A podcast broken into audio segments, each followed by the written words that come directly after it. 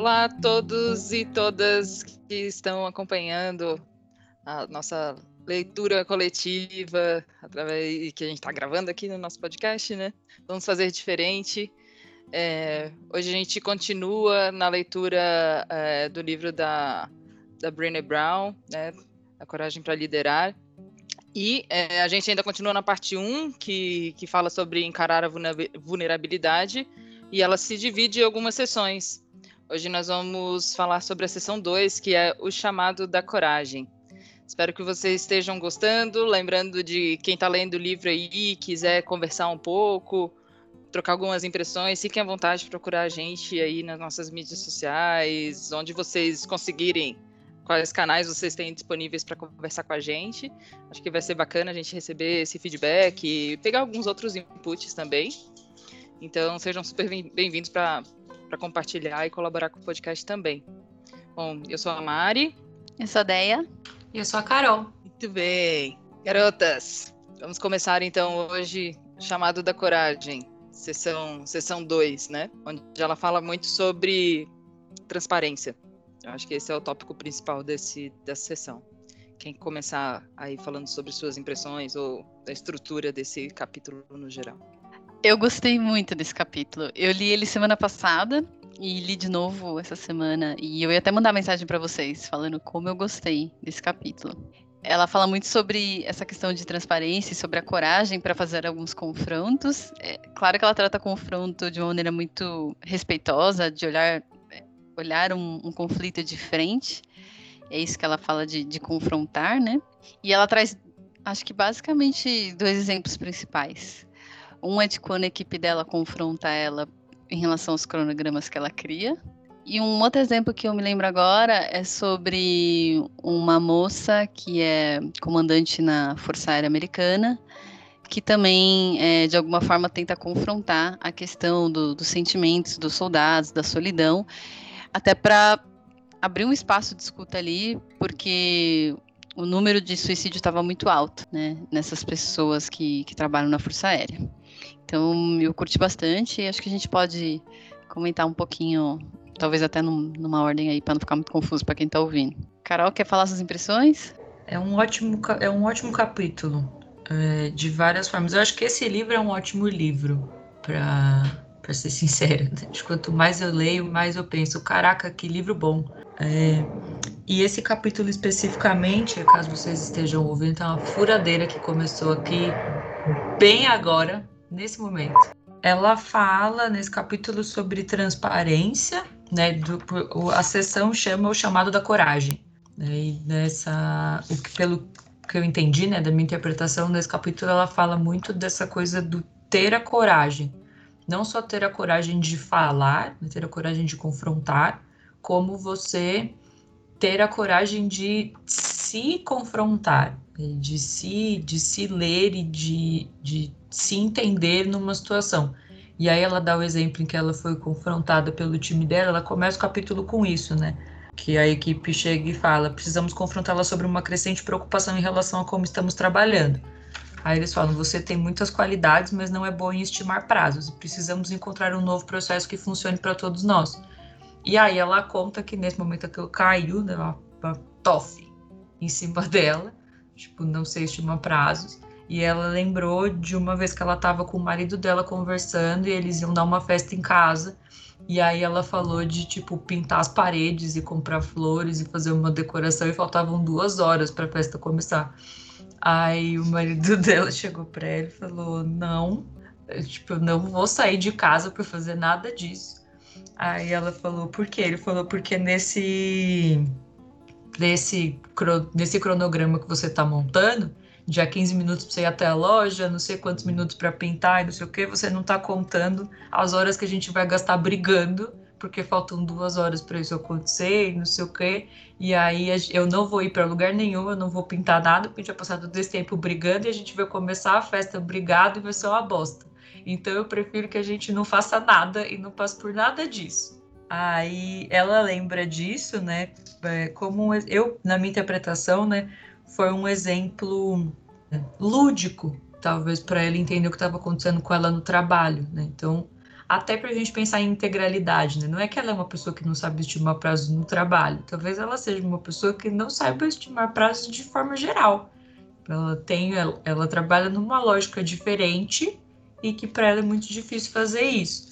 E ela conta toda essa história e em cima da história que ela fala, ela se entende, entende por que, que ela não consegue estimar as coisas e chega pro time e fala, ok, entendo e vou trabalhar nisso. E aí depois ela pergunta o que ela pode fazer para ser melhor e assim por diante. Mas era só isso que eu queria é, pontuar, que ela usa um exemplo dela pessoal para pensar que, poxa, realmente eu talvez não seja essa pessoa.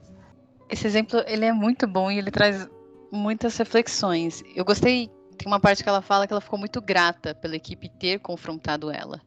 Porque ela fala que essa transparência é gentileza e falta de transparência em delicadeza.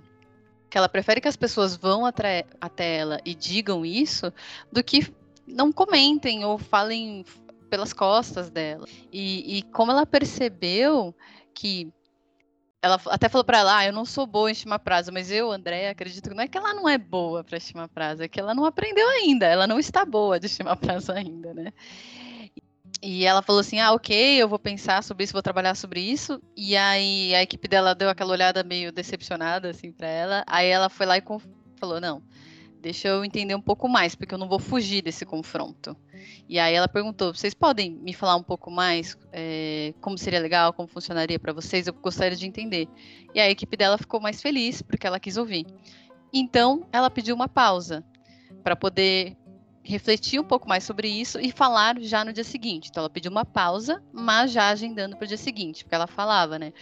Eu nunca me arrependi de dar uma pausa, mas eu sempre já me arrependi de não ter, de ter fugido do assunto e não ter terminado esse confronto. Então, quando precisar, faz essa pausa, mas não esquece de voltar para esse assunto.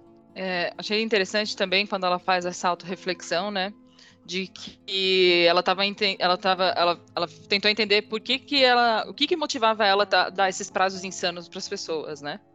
E aí ela, ela entendeu que, é, que raramente eles eram motivados por só empolgação ou ambição da parte dela, né? Então, assim, de uma maneira resumida, ela fala que tinham dois principais motivos. Um era por medo, escassez e ansiedade.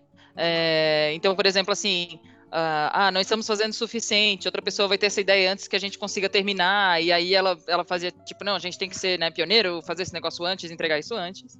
E o outro, uh, o outro motivo é que além do trabalho que ela fazia junto com a equipe no dia a dia dela, ela frequentemente tinha outras coisas na cabeça que ela tinha que lidar com compromissos acadêmicos, ela fala, né, compromissos acadêmicos de prazo mais longo, contrato com editoras, uma dúzia de conversas sobre parcerias, aperto no cronograma. Então ela sentia que ela precisava apertar o cronograma para ela conseguir é, uh, sincronizar todos esses outros compromissos, né, que ela tinha dentro da cabeça dela.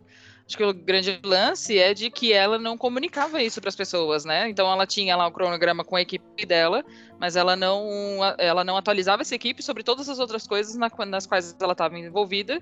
E aí suponho também que talvez ela também não delegasse muito, né? Enquanto ela estava com esse tanto de coisas para fazer. E aí acho que uma parte muito interessante que ela trata ali a vulnerabilidade dela, né? Que é o cerne desse livro, é que ela falava também que ela não queria revelar, na verdade, o medo dela de falar que ela não era suficiente, de, de, ela achar que ela, nossa, será que se eu mostrar para as pessoas que eu estou sobrecarregada, que eu não consigo lidar, que eu não consigo dar prazo, é, as pessoas vão achar, né, será que eu não devia ser líder? Será que se eu, se, se eu falar abertamente sobre a minha dificuldade de comunicar uma estratégia, é, as pessoas vão, vão pensar que ah, né, ela não dá conta. Então, esses vários fantasmas, várias coisas que ela tinha na cabeça dela impediam ela de ser transparente sobre esse essa dificuldade que ela tinha de lidar com todos esses assuntos, né? Então, ela, ela puxa também de falando que quando a gente sente medo ou uma emoção que leva à necessidade de proteção, a gente monta uma armadura peça por peça e que, né, pelas pesquisas dela, essa armadura ela é bem previsível. Então, ela fala de seis peças. A primeira é não sou suficiente, a segunda, se eu for sincero sobre o que está acontecendo, eles vão pensar mal de mim ou até mesmo usar isso contra mim. A terceira, de jeito nenhum que eu vou ser sincero, ninguém faz isso, porque eu preciso me expor desse jeito. A quarta, ah, eles que se danem, eu nunca os vejo sendo sinceros sobre o que os assusta, eles são cheios de problemas. A quinta, na verdade, são os problemas e os defeitos deles que me fazem agir assim. A culpa é deles, eles estão tentando me culpar. Né? E a sexta, na verdade, pensando melhor, sou melhor do que eles. Então, achei interessante ela trazer tudo isso de tipo, né, o que, que passava no turbilhão da cabeça dela para ela lidar com tudo isso. Eu ia até fazer uma pergunta, mas eu acho que você já respondeu. Que é por que, que é tão difícil para a gente ser transparente, explicitar o que a gente quer ou explicitar os nossos medos? Eu acho que tem várias respostas para essa pergunta, na verdade, porque vai depender muito da vivência de cada um. Né? A gente tem. É, a gente recebe estímulos ao longo da nossa vida e, com base nesses estímulos, a gente cria uma percepção de mundo e uma percepção sobre nós mesmos com relação ao mundo. E eu não posso dizer assim, eu não sou, eu não sou todo mundo para dizer como isso acontece com todo mundo, né? Mas eu posso dizer por mim que é assim, quando você é, eu, né? Eu tendo, tendo sido criada na família que eu fui criada, é, do jeito que fui criada, e sempre fui aquela criança que foi considerada inteligente, né? Era nerd da família, etc. Você cria uma, uma percepção sobre si mesma de que você não pode estar errada. Ninguém espera que você erre. E aí você tem, no meu caso, né? E aí você vai encontrando subterfúgios para nunca estar errado. Só que cansa pra caralho isso também, né? Até que chega um momento que você fala, não dá. E na minha visão, tá muito relacionado com o, o julgamento distorcido que a gente tem de nós com relação ao mundo. Porque isso é uma interpretação que a gente faz. Né? E a gente enraiza essa interpretação dentro de nós e é muito difícil desconstruir isso. É muita terapia, é muito autoconhecimento, é muito entender assim, as coisas não são sobre você, né? E podem e podem ser sobre você também, né? Acho que assim, elas não, quando você acha que é sobre você, geralmente não é, e quando você não acha que é sobre você, geralmente é porque você está negando. Então, em, em, que, em que momento olhar para si mesmo e falar, putz, será que eu estou fazendo um julgamento distorcido dessa realidade? Será que eu estou fazendo um julgamento distorcido sobre mim mesmo? E exercitando isso, será que eu criei essa armadura? Não criei essa armadura? Né? Que é como a Mari falou, é em dois segundos. Você sai de uma posição de não sou suficiente para sou melhor do que eles. E isso acontece justamente porque a gente está se protegendo. A gente sai de um momento de medo do não conseguir agradar, e aí na minha interpretação, tá? Eu vou usar sempre o agradar porque tá no meu, no meu vocabulário aqui, né? Não, não conseguir agradar ou não conseguir atender uma expectativa, vem quase que uma raiva, né? De assim, porra, mas ninguém atende expectativas o tempo inteiro. E aí já é um julgamento distorcido da realidade, porque na verdade você tá se salvando ali, né? Do, você tá tentando se salvar, do tipo, eu não sou suficiente, aí você quer se livrar desse sentimento de não sou suficiente, aí você faz isso julgando os outros não suficientes também. E aí você faz isso de tal forma que você se salva ali dizendo, na verdade eu sou até melhor do que essas pessoas, eu não deveria estar tá porra nenhuma falando de nada, não deveria estar tá nem me justificando. E aí acabou, porque está vivendo duas mentiras. Uma de que você não é suficiente e a outra de que os outros também não são suficientes. E nunca vão ser, né? Esse é o ponto. Nunca vão ser. Porque uma das coisas também, quando eu trato bastante no, nos trabalhos que eu faço sobre feedback, que o que mais chega de pergunta para mim é assim, mas Mari, tá, beleza, né? A gente tem que dar o feedback, tem que ser sincero, não sei o quê. E, mas eu não, e se a outra pessoa reagir mal? Ou se ela não quiser receber? Gente, a gente não controla ninguém, né? A gente às vezes não controla, não controla nem a gente mesmo. Imagina que a gente vai controlar como a outra pessoa vai receber né? E então, assim, a, acho que esse medo que, que a gente tem, tem esse lance de agradar, de não criar um conflito, ou de, de a gente criar algum mal entendido. Ô, Shaila, bem na hora que eu falo, ela começa a brincar com a garrafa. Que a gente não tem como controlar de fato o que as outras pessoas vão achar sobre a gente ou vão reagir. Então, né, uma coisa que a gente já falou em outros episódios e que eu gosto muito de, de frisar, assim, que é muito sobre a nossa intenção. Se a gente está fazendo aquilo pelo motivo correto, mas além do que isso, além de a gente cuidar da nossa comunicação e tudo mais, não tem como. E outra coisa é, é o, o, começo da fala da Carol. a gente tem que entender de que a gente vai cometer erros. E a partir do momento que a gente entende que a gente se dá ao luxo de, de, de abrir o coração e a cabeça para saber que, tipo, vamos cometer erros, a gente tira um peso das nossas costas. E, tipo, ok, errei, caguei, desculpa, né? Vou aprender, vou abrir para vou me abrir para ouvir. E, e aí a gente, a gente começa a lidar, inclusive, com os erros dos outros de uma maneira muito diferente, quando a gente começa a ser mais é, gentil com a gente mesmo, né? Que é uma fala que a, que a traz aqui sempre. Eu fiz essa provocação porque quando eu li o, essa parte do livro, eu fico pensando, talvez se o cara não tivesse dito isso para ela, não tivesse, trans, não tivesse sido transparente e dado o feedback para ela, será que em algum momento ela sozinha ia parar para refletir sobre esse ponto? É, então, como é importante ouvir esses feedbacks, mesmo que às vezes eles não venham tão bonitos, redondos, bem empacotados, mas como é, é importante alguém ter essa intenção de gentileza, ter gentileza suficiente de ser transparente com você. Esse lance da transparência e da gentileza, né? Transparência, gentileza, falta de transparência e indelicadeza. É, o quão importante também é a gente ser transparente com a gente mesmo, né? E entender que isso não é ruim, nunca é. Ser transparente com a gente mesmo nunca é uma coisa ruim. E é o primeiro passo para a gente ser transparente com o outro, né? Porque assim, eu sempre falo isso, se a gente está de coração aberto, se a gente está de coração aberto, se a gente tem o coração no lugar e se a gente tem a boa intenção, não tem é, por que a gente não ser transparente. Por mais difícil que, que às vezes possa parecer, a gente ser transparente com a gente mesmo, né? E aí, falando do. A Brené, talvez não, não é que ela não é boa, talvez ela não seja boa ainda, né? Eu não, não tá entendendo isso ainda. Ou não, Pode ser que ela nunca seja boa nisso, pode ser que ela não goste de fazer isso, pode ser que seja uma coisa que não tá ali e tudo bem. Pode ser que ela não goste disso e não queira fazer isso, e pode ser até que seja uma tarefa que não dê para ser feita por uma pessoa só. Né? Pode ser que uma pessoa só não tenha, e prazo é uma coisa que, na minha visão, tem muito isso. Uma pessoa só não consegue fazer isso sozinha. Você precisa dos insumos de outras pessoas para entender o que está envolvendo ali e tal. Não é um negócio assim, ah, eu acho que vai ficar pronto ali, ou eu quero que fique pronto ali. Isso não existe, a gente sabe disso muito bem. E aí ela foi para casa, ela pensou e pensou sobre esse, todos esses medos, o que, que fazia com que ela criasse cronogramas irreais, né? E no dia seguinte ela voltou para conversar com, com o time dela, é, disposta a encarar isso com coragem e fé. Porque ela disse que tá de saco cheio de usar armadura. E acho que depois que a gente se dá conta de como é pesado, né? É, viver nosso dia a dia tentando se proteger, acho que a gente também fica de saco cheio. E aí eu gostei, ela sentou, se não me engano, aí vocês me corrigem se eu estiver falando besteira. Então ela sentou com o time dela para conversar e ela começou com um ritualzinho de bilhete de permissão.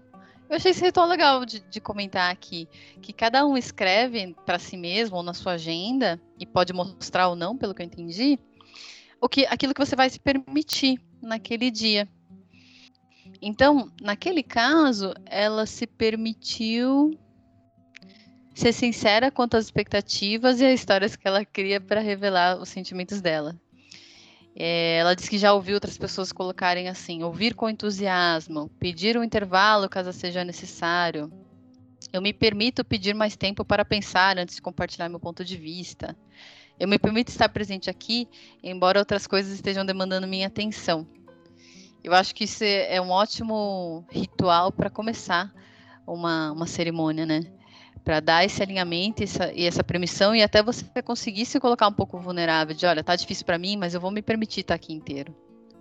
É, ela fala que esses bilhetes, eles são como são bilhetes de permissão, né? Eles não são notas promissórias.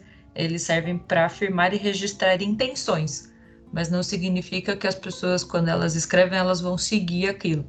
É só registrar a intenção que ela está tendo ali naquele momento. Eu ia começar a falar sobre a Brené, ela já fala nos outros livros, né, de que ela é uma louca do Star Wars. Né? Ela adora Star Wars e ela pega várias referências e frases e tal uh, sobre Star Wars. E aí ela traz também, né, antes de ela começar a falar sobre o, o exemplo, é, ela traz uma frase que tem no filme, né, que fala de é, a caverna onde você tem medo de entrar, guarda o tesouro que você busca. E então ela começa a, a, a, falar disso antes de falar do exemplo né, da, daquela líder da aeronáutica, né?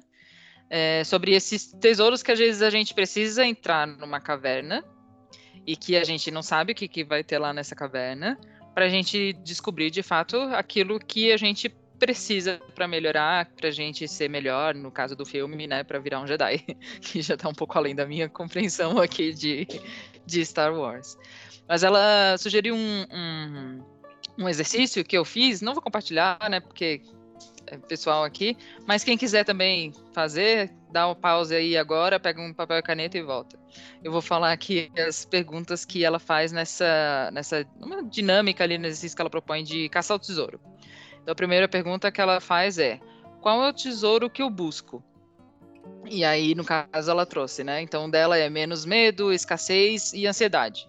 Menos solidão, mais trabalhar juntos atrás de metas que empolguem a todos nós. Segunda pergunta: Qual é a caverna onde tenho medo de entrar? A dela é: Tenho medo de admitir que não sei como fazer certas coisas que todos os líderes de verdade, entre aspas, sabem fazer. Não quero revelar que, quando tenho medo, tomo decisões ruins e que venho me sentindo empacada e assustada, cansada e solitária com muita frequência ultimamente. Então é importante também a gente é, admitir também algumas coisas, sabe? E às vezes é muito difícil admitir em voz alta quando a gente está se sentindo assim. Eu é, eu já tive alguns desses impasses assim na minha vida, na minha carreira, de eu não sou suficiente, né? Acho que todos nós tivemos em algum momento, né? Mas num papel de liderança e cada vez mais, no, no meu caso, de assumir novas responsabilidades, né? De estar de, de tá formalmente num cargo de gestão.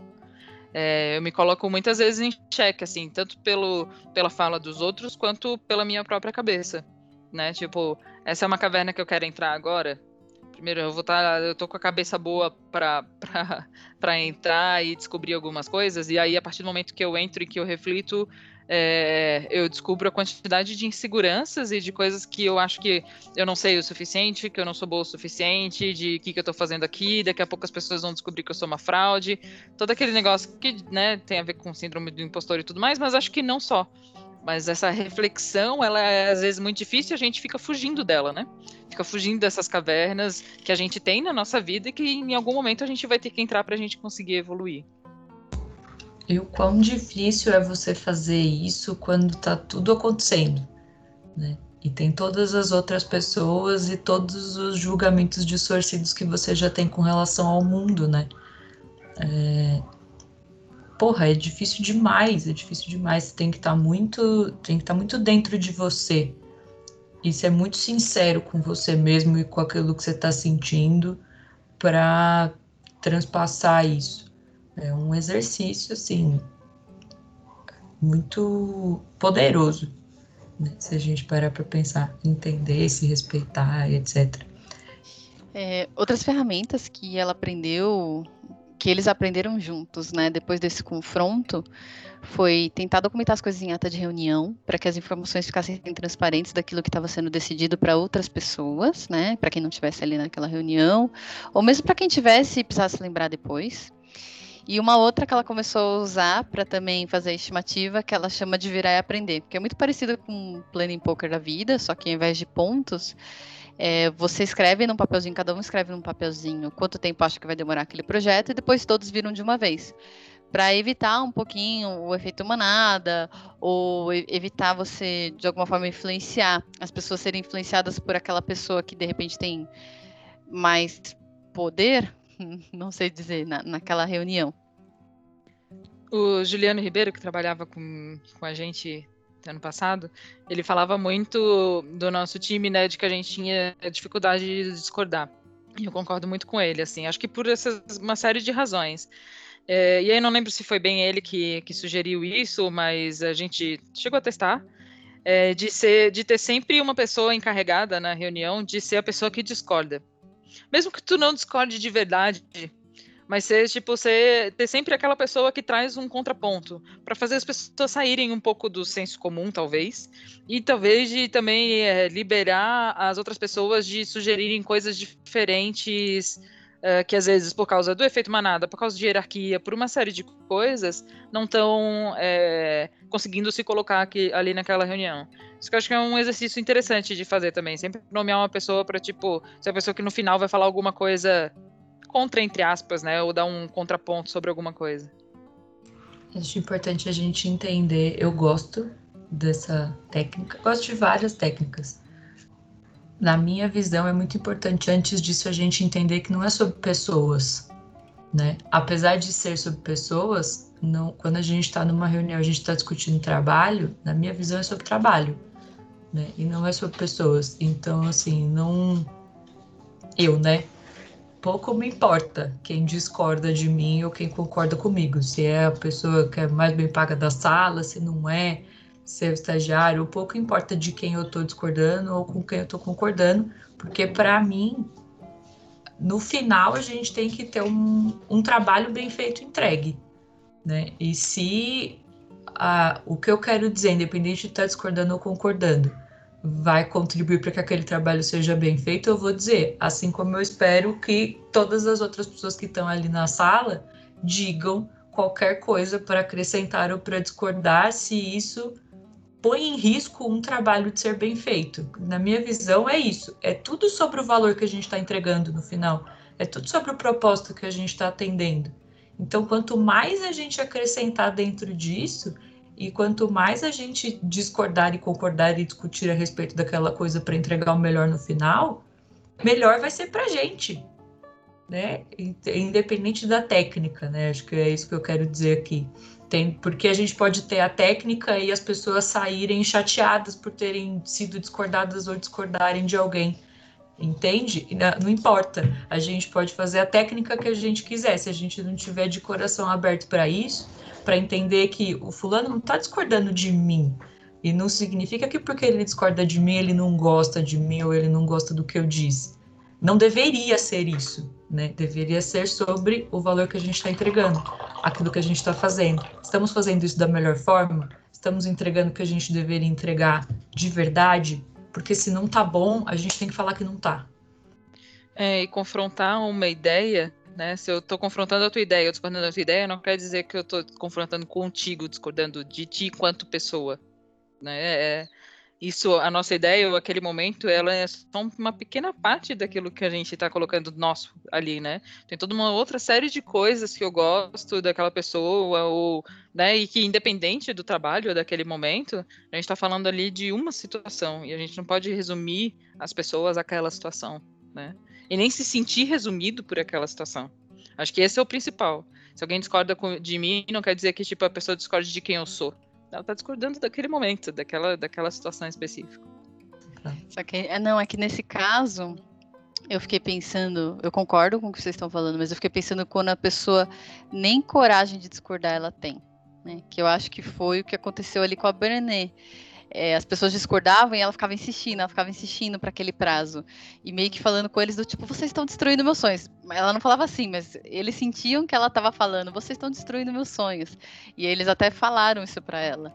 Então ela precisou encontrar uma outra maneira para poder deixar isso um pouco mais democrático, para que as pessoas pudessem ter coragem de discordar dela, né? E aí, a partir do momento que discorda, efetivamente levar isso pro pessoal, entender que é pelo propósito daquilo. É, não sei como aconteceu lá, mas eu concordo com você. Mas até o momento que eles foram 100% transparentes, do tipo, não dá, você não sabe fazer isso. É...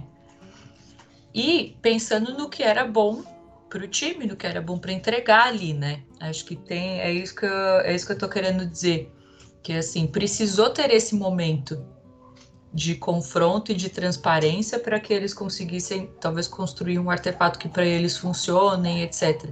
Mas nada acontece antes do momento do confronto. Né? Não, é, não, nada desenrola se isso não acontecer. Se não chegar e falar, ó, oh, tem uma coisa aqui que está acontecendo que ela está prejudicando o nosso jeito de trabalhar. E acho que a gente deveria conversar sobre isso. É isso que eu quero dizer com discordar né? Com a gente parar e falar, alguém tem que pôr o bode na sala.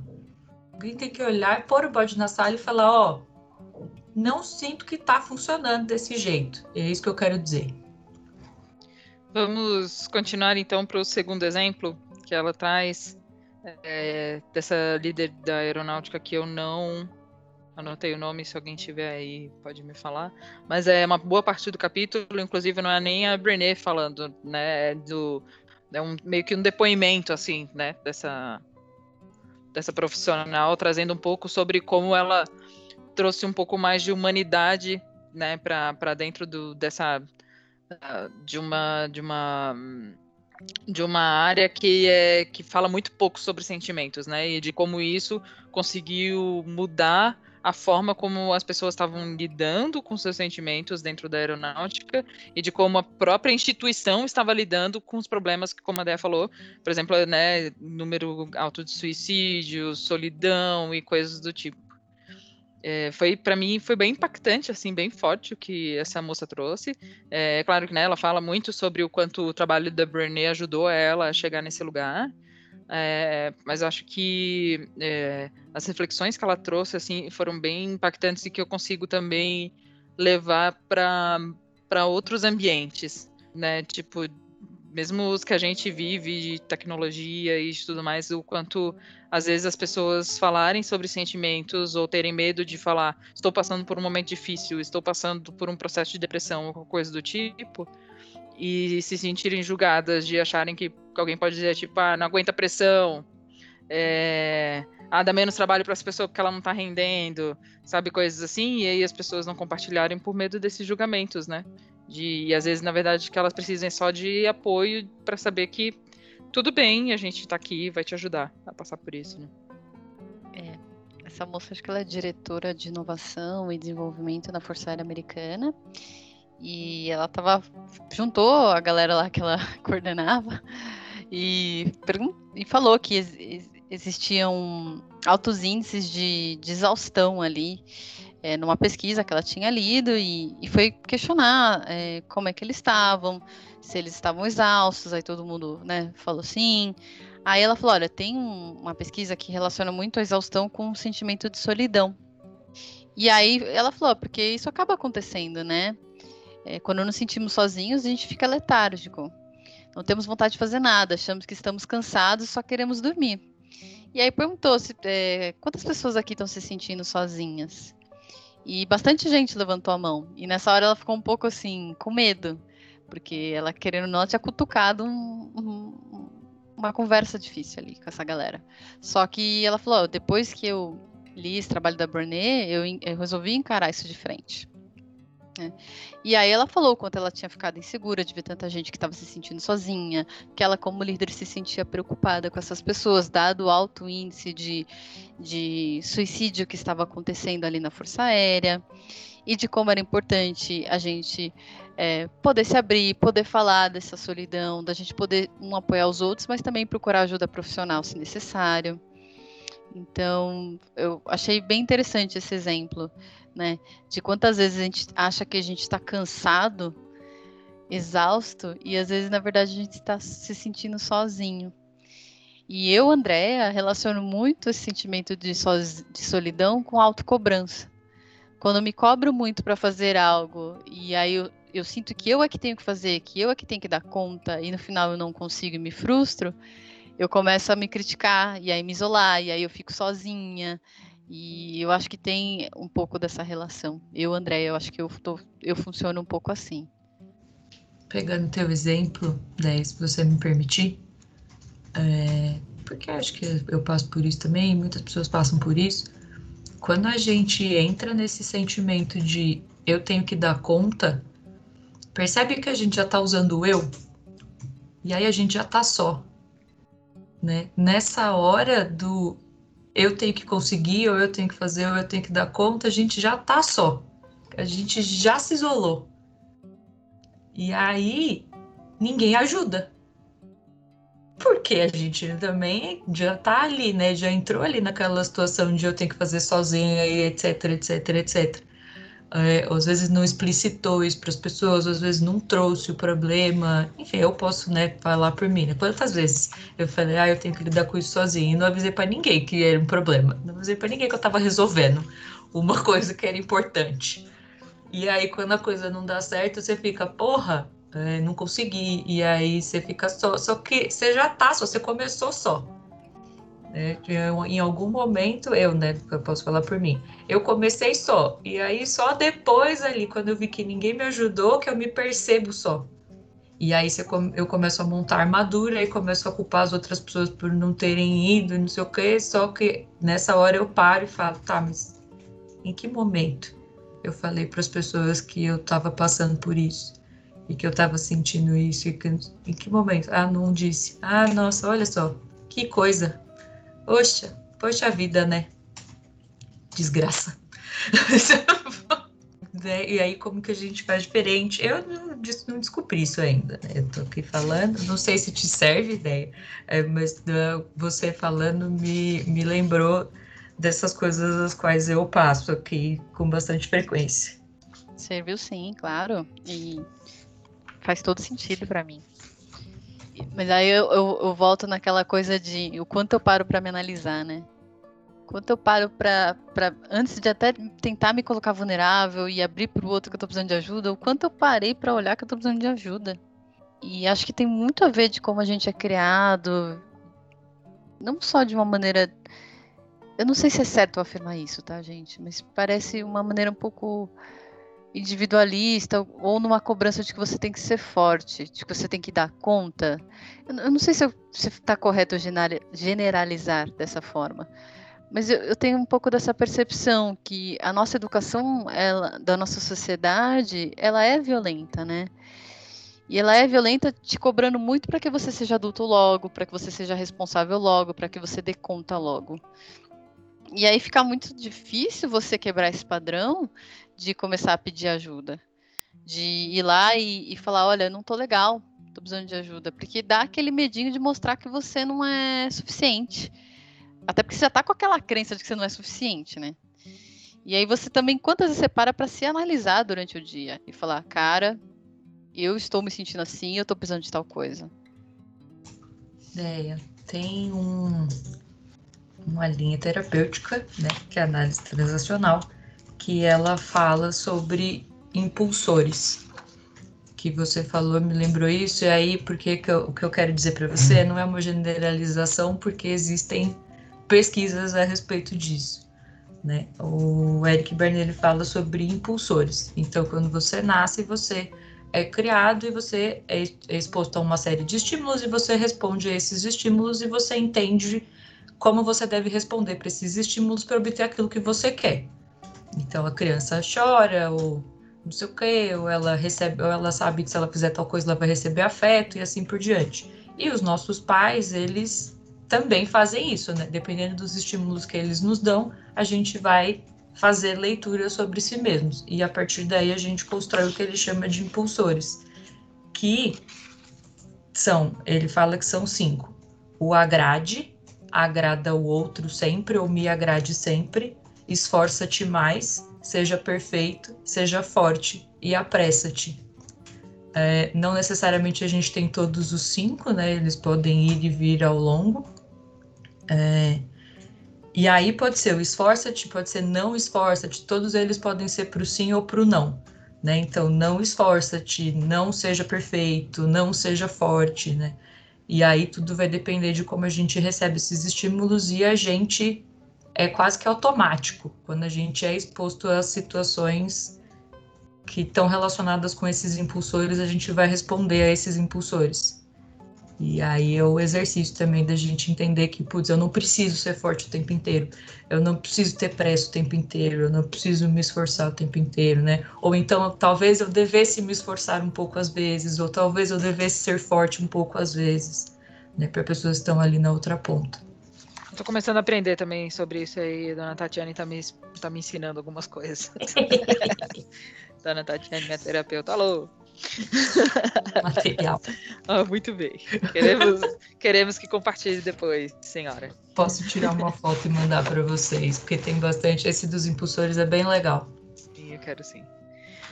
É, bom, voltando um pouco pro, pro exemplo, peguei aqui no livro, é Didi, o nome da profissional da, das Forças Aéreas.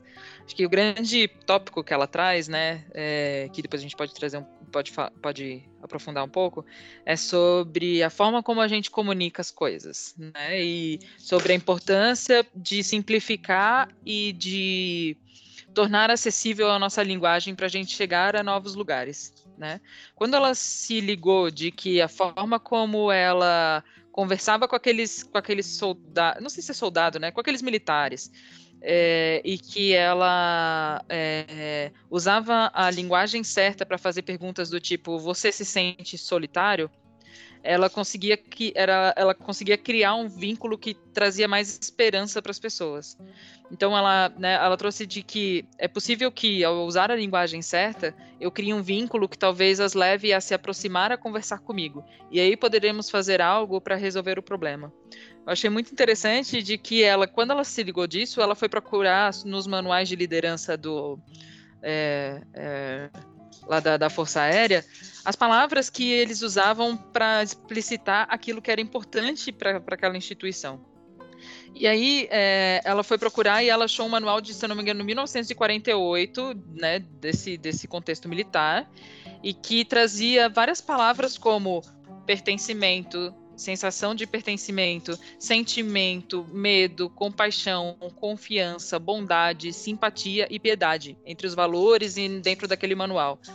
E ela ficou chocada de que o manual militar de 1948 estava usando palavras tão é, gentis e palavras tão até como amor que figuravam entre elas, falando de fatos sobre é, o que, que aquela instituição esperava daqueles líderes, sendo que no manual que foi revisto em 2011 e que foi reescrito, essas palavras praticamente sumiram.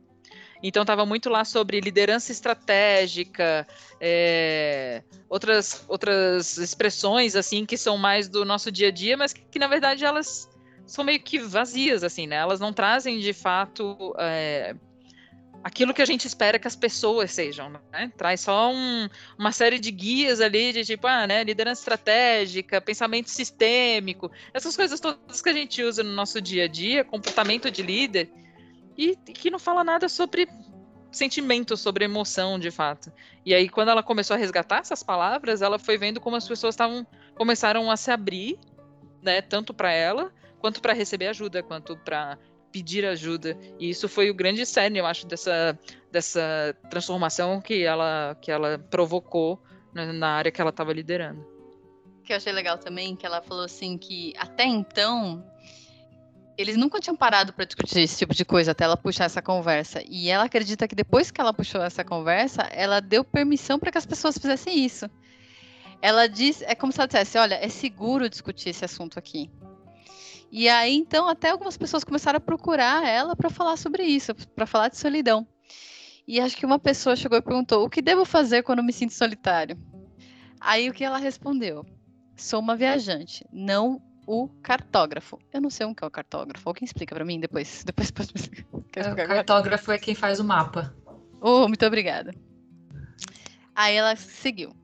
Estou seguindo por esse caminho assim como você, ou seja, também estou aprendendo.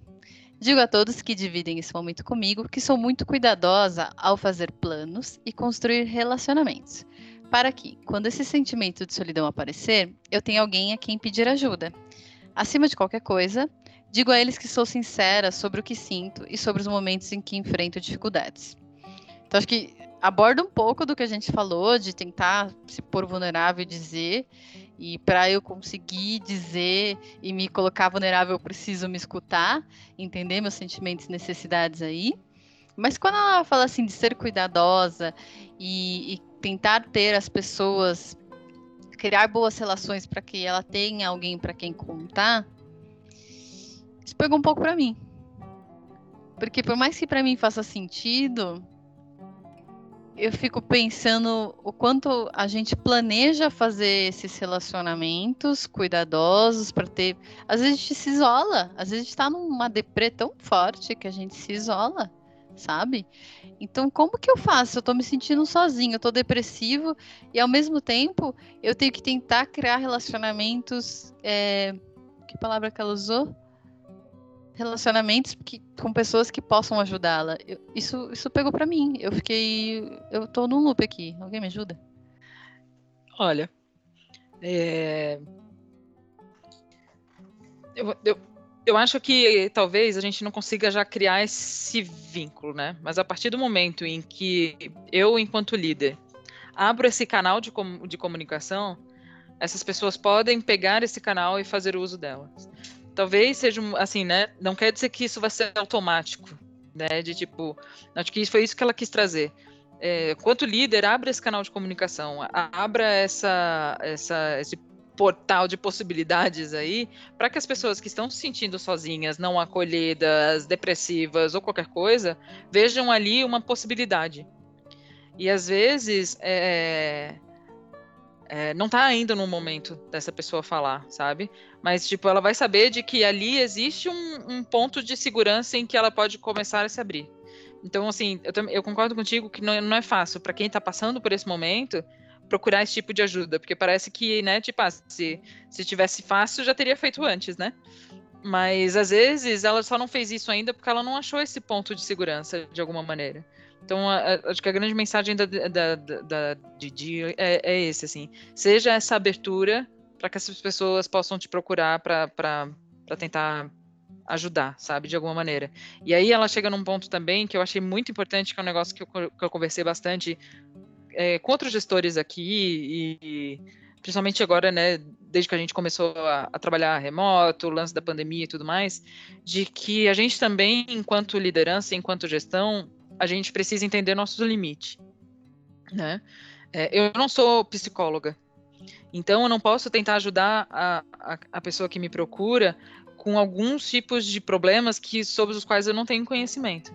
Então, assim, a gente dá apoio, a gente cria conexão, né? A gente faz o que pode na questão da gestão do trabalho, mas quando passa por algumas situações específicas pessoais, a gente precisa ajudar essa pessoa a procurar uma ajuda especializada.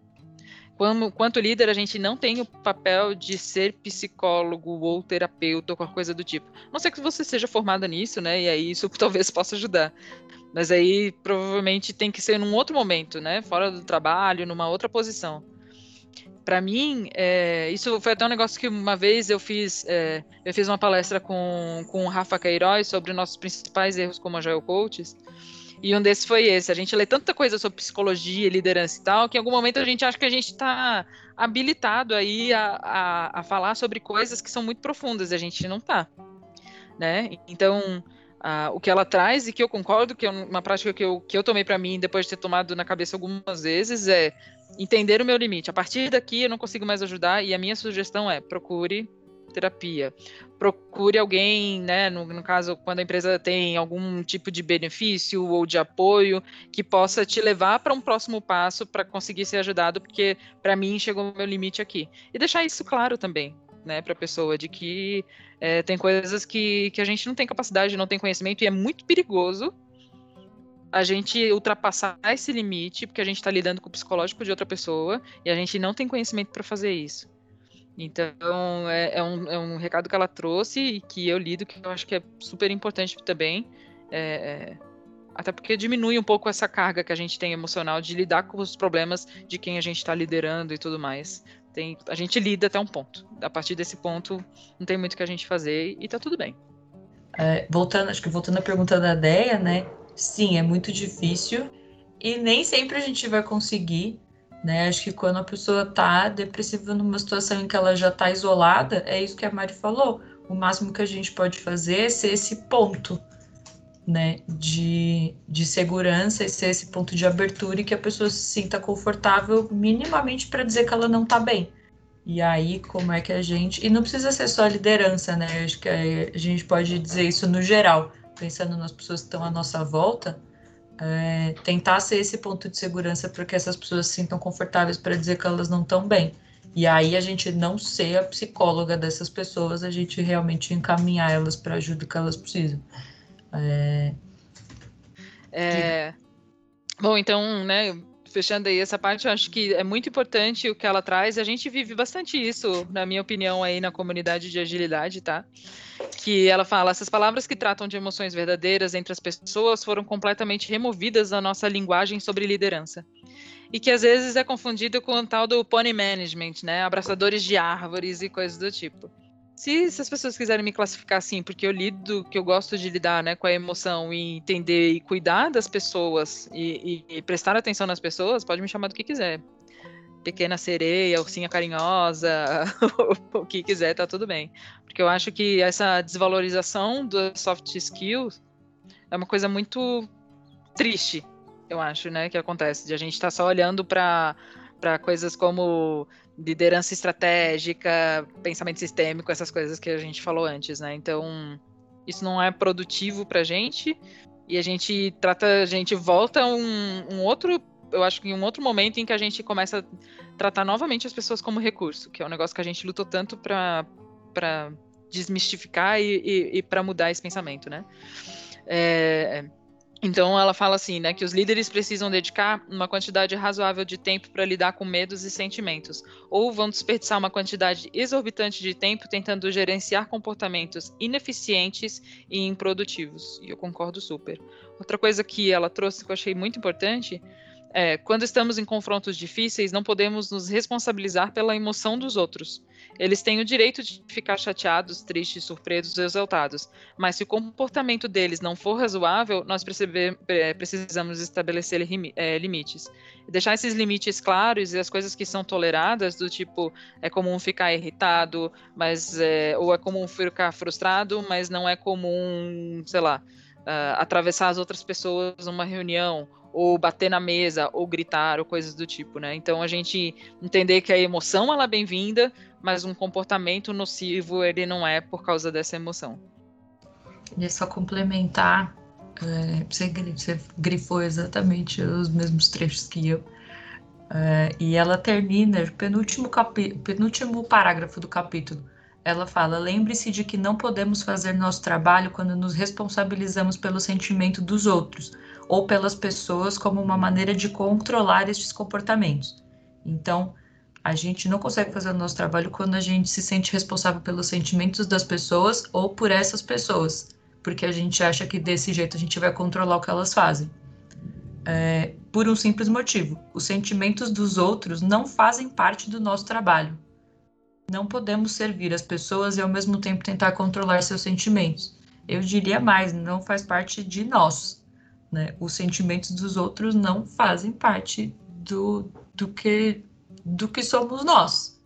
Né? A gente pode só. Óbvio que para a gente ter boas relações, a gente precisa levar em consideração o sentimento dos outros, mas a partir do momento que eles nos dizem né? Não dá para. É muito difícil a gente tentar viver a nossa vida antecipando o que o outro vai sentir com relação àquilo que a gente está fazendo, ou tentando controlar o que o outro vai sentir. Então, fazer, fazer as nossas escolhas com base no que a gente acredita que as outras pessoas vão sentir. Isso é impossível. Né? O que a gente precisa é saber como os outros se sentem e, a partir desse conhecimento, entender o que, que a gente pode fazer de melhor ou não. Muito bom. Eu, eu grifei exatamente as mesmas frases, Carol.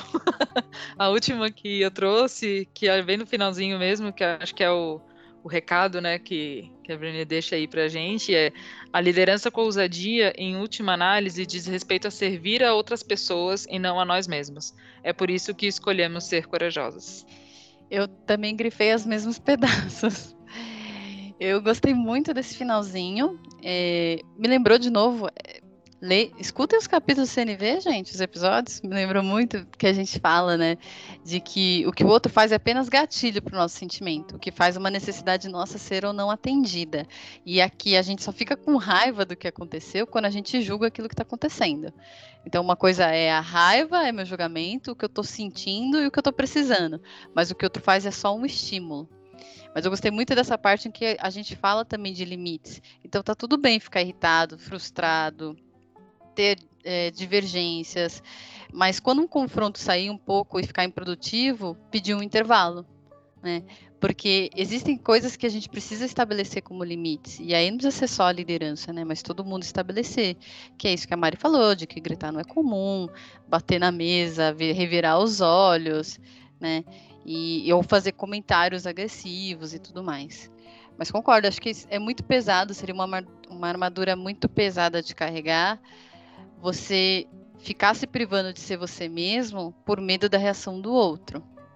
Eu acho que você sabendo os limites, esses limites estando explícitos, você trabalhar dentro daquilo. E aí tentar. E aí ser você mesmo. E não ficar se privando de, de se comportar de uma X maneira, porque você está tentando prever como é que o outro vai se sentir. Sentimentos são bem-vindos, mas não preciso tentar controlar o sentimento do outro.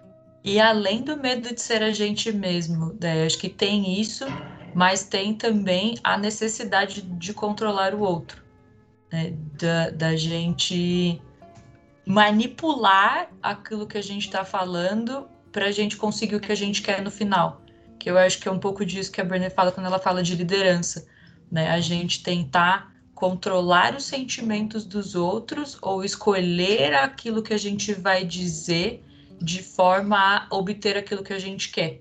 Né? Quando eu falo manipulação parece feio, mas é, é isso no final. Né? A gente escolhe as palavras, a gente escolhe o que a gente vai dizer. Pode ser que a gente nem queira dizer exatamente aquilo, né? Que nem é aquilo que a gente está sentindo ou que é aquilo que a gente está sentindo, mas para a gente conseguir uma coisa, a gente falar, ah, talvez se eu falar dessa forma, eu vou ser melhor recebida, ou se eu falar isso, as pessoas vão fazer assim.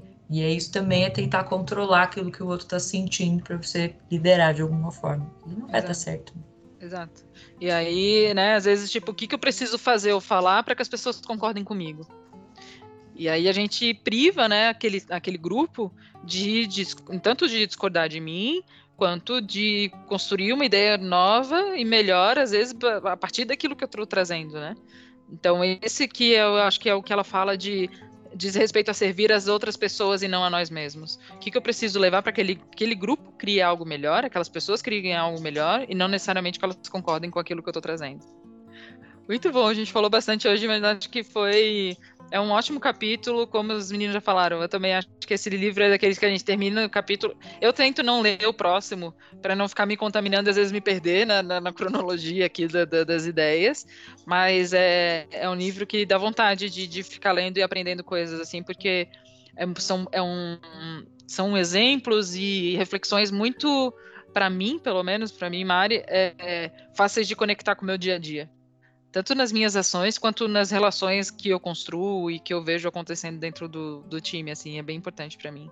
Esse capítulo eu senti que eu tava quase conversando com ela. Foi diferente do capítulo anterior. Não sei se porque o anterior era mais dividido em subpartes. Uhum. Esse aqui eu senti uma coisa mais fluida. Parecia que eu tava trocando ideia com ela. É, talvez a gente tenha uma semaninha aí de intervalo, final, final de ano, né, minha gente? Tá todo mundo precisando dar uma descansadinha aqui? Mas logo, logo a gente volta com o próximo capítulo também. Tá bem? Lembre-se de falar com a gente, passar feedbacks, curtir ou descurtir nosso Vamos Fazer Diferente. Estaremos sempre abertos a, a ouvir todo mundo e, e melhorar toda cada novo nova conversa, cada novo encontro. Fiquem bem.